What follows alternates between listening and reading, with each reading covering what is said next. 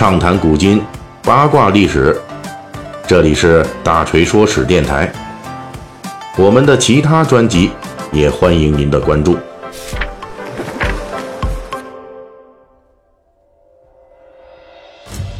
最近大锤的《三国演义》细节解密啊，就已经聊到这兖州吕布与曹操的争夺战了。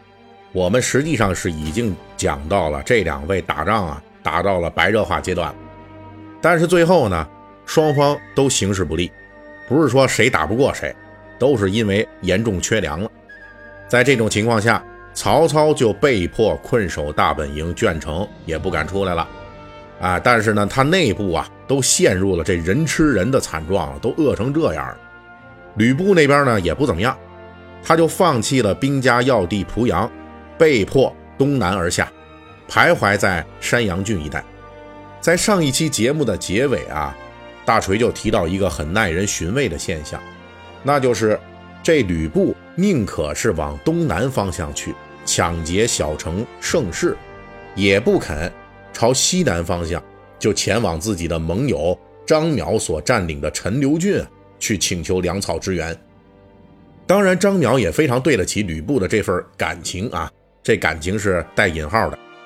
他在吕布与曹操鏖战的这段时间里边，也并没有给吕布粮草支援。反正你不要，我也不给啊。倒是这俩人挺默契的。要知道啊，这张邈可是兖州当地豪强的重要代表。即便是曹操之前为了安抚青州黄巾军，以及两次征伐徐州，已经在兖州当地搜刮粮草三次之多。这张邈所部啊，也是肯定能够有这看家底儿的粮食。但是历史上的张邈确实没有加入吕布的战团，也没有支援吕布的行为，就这样眼睁睁地看着吕布与曹操死磕，并且陷入了绝粮的危险境地。那这就涉及兖州本土豪强的代表张邈、陈宫和吕布之间微妙的盟友关系了。历史上没有记载张邈、陈宫与吕布之间的同盟关系具体是个什么样子，但是通过一些蛛丝马迹，我们仍然能够大概的推测出双方的同盟关系到底是咋样的。比如说，在陈宫游说张邈反叛曹操，邀请吕布入兖州的时候，陈宫就说动张邈的那段说辞中，先说张邈手握兵马大权，陈留地理位置极其重要。人口资源丰富，可以与其他诸侯并肩。然后再说，现在曹操主力东征徐州，兖州空虚，而外面的吕布是个善战无前的壮士，可以与他联盟共战曹操。请注意啊，陈宫的这段话里说吕布是个壮士，这话看起来是夸奖，但是实际上可就不是那么回事儿。在秦汉时代啊。壮士这个词，跟咱们现在的理解有点差异。他是夸奖男子慷慨雄壮、勇猛过人的，有点贴近汉代人对游侠的定义。但是“壮士”这词里边，在当时啊，还包含着一个潜在的意思，那就是这个人啊，没什么文化，或者说没有什么权谋，不是那种领袖型的枭雄人物，而是枭雄后面跟班的强力打手。所以在当初楚汉交锋鸿门宴的时候，项羽那边啊，项庄就出来舞剑，刘邦这边樊哙呀就站出来瞪眼了。那项羽看樊哙很生猛，就夸奖他：“哎呀，壮士！”啊，这是很贴切的。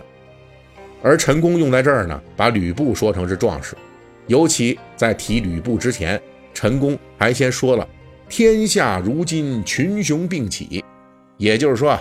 在陈宫的概念里，这吕布是够不上群雄资格的，充其量只是一个壮士。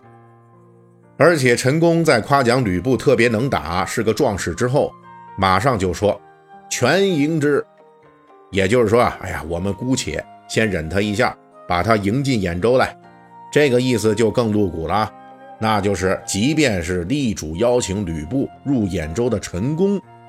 也没有想过跟吕布结盟一起打天下，只是曹操那边啊刮地皮刮得忒厉害了，兖州豪强忍无可忍，所以权宜之计就是引吕布入兖州，用现在的话来解释陈宫的动机，那就是给张邈、陈宫的反曹行动找一个强有力的打手。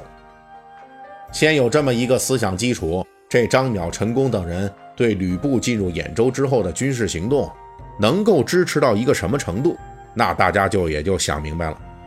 而且几乎就在吕布与曹操对战的时候，这曹操阵营的谋士程昱，他也能看出来这吕布军、张邈军还有陈宫军，从他们的配合和行动当中，他也看出一些问题来了。张邈、陈宫和吕布这个联盟啊，问题很大。程昱当时就公开讲，吕布只是匹夫之勇，这一点认识他倒是跟陈宫惊人的一致，都认为吕布啊够不上诸侯，只是一个个头很大的大棒槌。而陈宫等人只是因为形势所逼，那权衡之计才是拥戴吕布啊。他们这个联盟看起来是气势汹汹。他们这个联盟啊，看起来气势汹汹，其实根本不顶事儿。事实也的确如此啊。除了吕布进入兖州后四路发兵攻打曹操残部的时候，这陈宫曾经单独领一支军队参与行动。不过在受挫之后啊，也没有其他后续的动作了，更没有像吕布一样跟曹操死磕到粮食耗尽。至于张邈啊，那干脆从头到尾都窝在他的大本营。兖州陈留郡没有任何军事行动，一直等到曹操把吕布打跑了，带着人马打到陈留大门前了，才有所行动。以至于后世学者就认为啊，这俩人在兖州之战期间如此消极的行动啊，连打酱油你都算不上，怎么看怎么像闭关自守，看住这自己的一亩三分地，而不是说想配合吕布跟曹操死战到底。大家注意，从利益角度来说，张邈、陈宫的这种不支持吕布、闭关自守的行为是有一定动机的，那就是身为兖州豪强的代表，张淼等人的第一要务就是维护住本土豪强的基本利益。他们在兖州的土地、田产、人口、仓库，乃至是各种产业作坊等等，这些都是张淼必须要保护的东西。这也正是当初张淼能够动员起大部分的兖州豪强起兵共同反抗曹操的利益基础。当初兖州这些豪强啊，就是为了守住这些财产，才会反了曹操，引入了吕布。如今你不可能说要求他们转过头来，就把自己这些舍不得给曹操的财产物资，一股脑的说全给了吕布，那这次兖州叛乱不就等于白忙活了吗？所以，从常理来推测，张邈、陈宫对吕布的军事支援，尤其是粮草物资资源非常有限，甚至让吕布军也在濮阳大战之后啊，就跟着断粮了，都是由利益牵扯在作怪。不过，张邈、陈宫等人除了从思想观念上、豪强出身上这两方面来考虑，不太可能大力的支持吕布之外。那他们的按兵不动啊，其实还有别的考虑，这又是怎么回事呢？下一期的《三国演义》细节解密，大锤继续来为您讲述。本期大锤就跟您聊到这儿，喜欢听您可以给我打个赏。